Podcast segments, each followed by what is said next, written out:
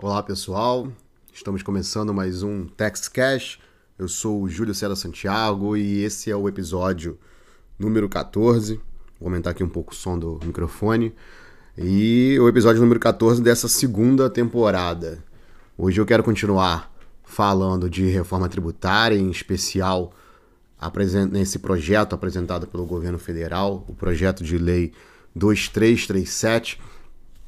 Eu olhei nos jornais, tem muita gente já criticando o projeto e defendendo que se retornem, né, que se retomem os debates sobre as propostas de emendas constitucionais que já constavam no Congresso Nacional, o que pode fazer com que esse projeto de lei do governo federal não vá muito longe. Existem críticas de todo lado a esse projeto. Por exemplo, o Comitê de Secretários Estaduais da Fazenda criticou o recente parecer do deputado Celso Sabino. Para quem não sabe, Celso Sabino é o relator desse projeto de lei 2337 que visa alterar a tributação sobre a renda. O Comitê de Secretários Estaduais entende que o projeto viola o federalismo fiscal porque as renúncias fiscais em torno de 30 bilhões de reais, segundo as estimativas do governo federal, vão impactar as receitas dos estados e municípios. Por que, que vai acontecer isso? Né? Eles, não, eles não fundamentam nesse sentido, mas isso é óbvio, né? questão, é uma questão constitucional e política, porque a Constituição prevê a repartição de receitas tributárias e determina que a União Federal entregue aos estados e aos municípios uma parte do que é arrecadado em imposto de renda. Essa receita que é arrecadada no imposto de renda é destinada ao fundo de participação dos estados e ao fundo de participação dos municípios.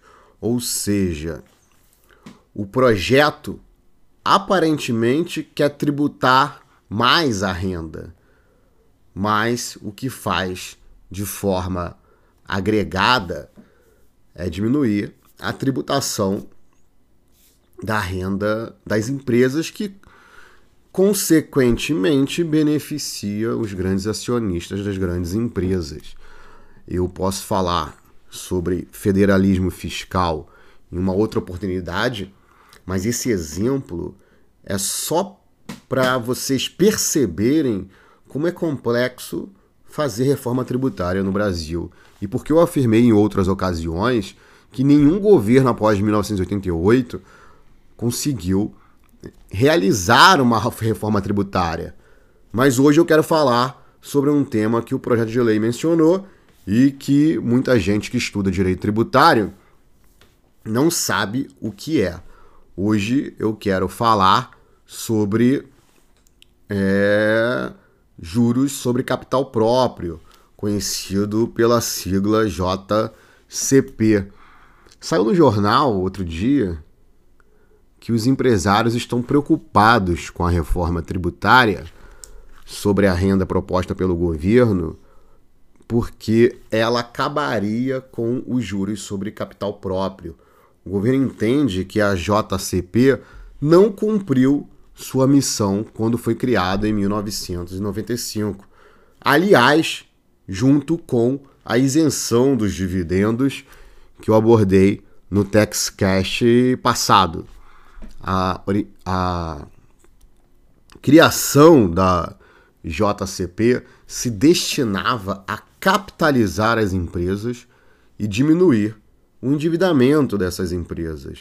A ideia, quando foi criada, era estimular o crescimento econômico com a desoneração do capital produtivo para que as empresas aumentassem o nível de investimento e gerassem mais empregos. Só que isso não funcionou. Primeiro, porque a geração de empregos no final da década de 1990 ficou extremamente prejudicada porque a indústria, que era uma grande empregadora, diminuiu seus postos de trabalho. O advento da tecnologia também colaborou para a diminuição de muitos postos de trabalho. Então, esse foi um primeiro aspecto. Um segundo ponto é que as empresas vivem endividadas. Tem estudos econômicos que mostram a vantagem do endividamento fiscal.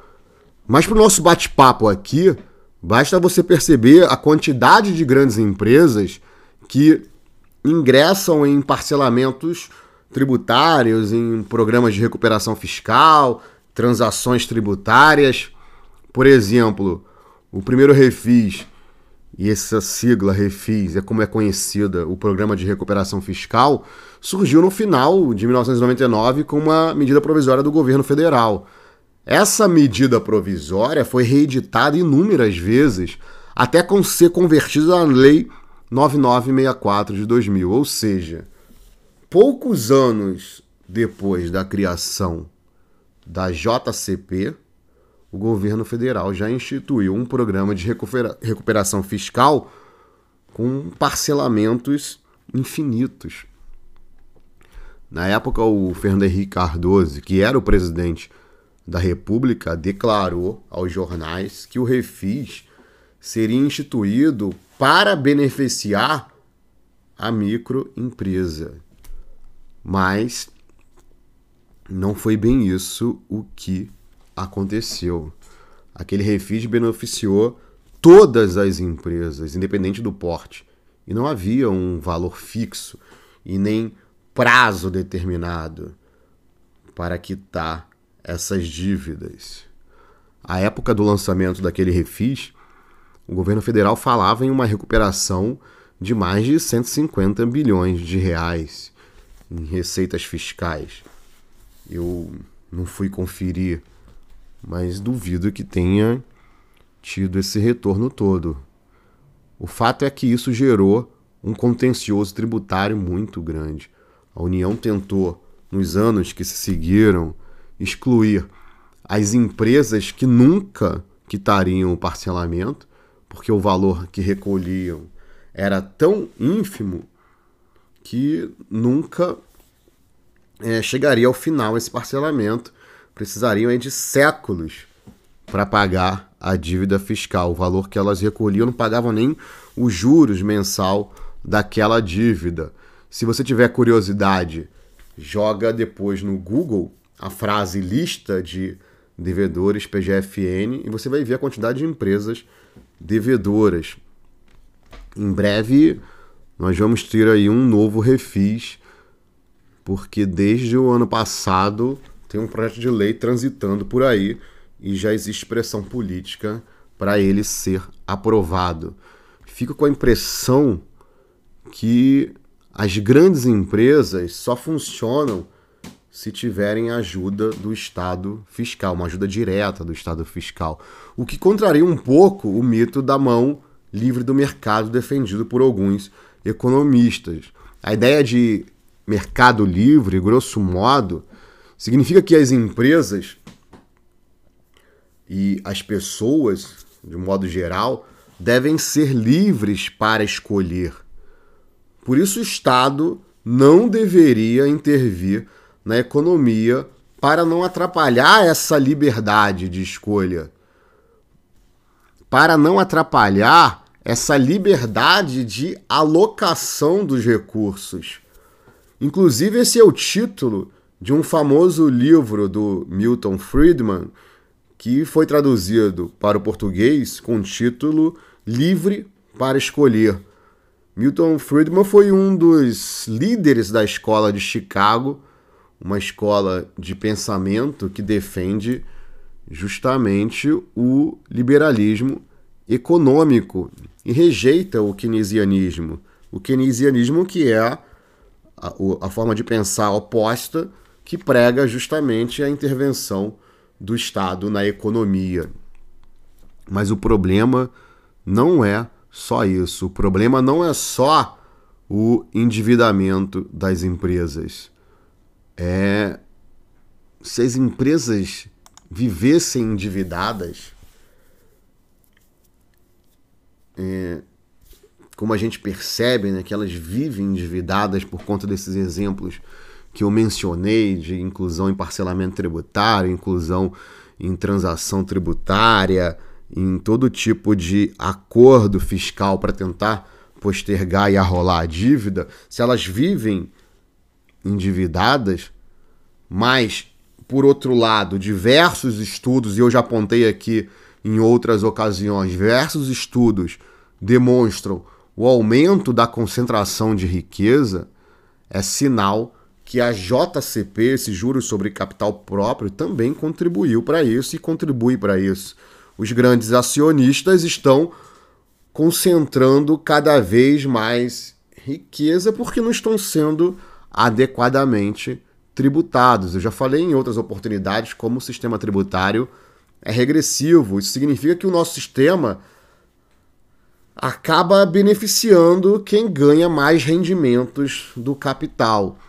Uma das formas de o sistema beneficiar quem ganha mais é por meio da não tributação de certas distribuições de lucros. Isso faz com que a renda do mais rico se concentre ao longo do tempo.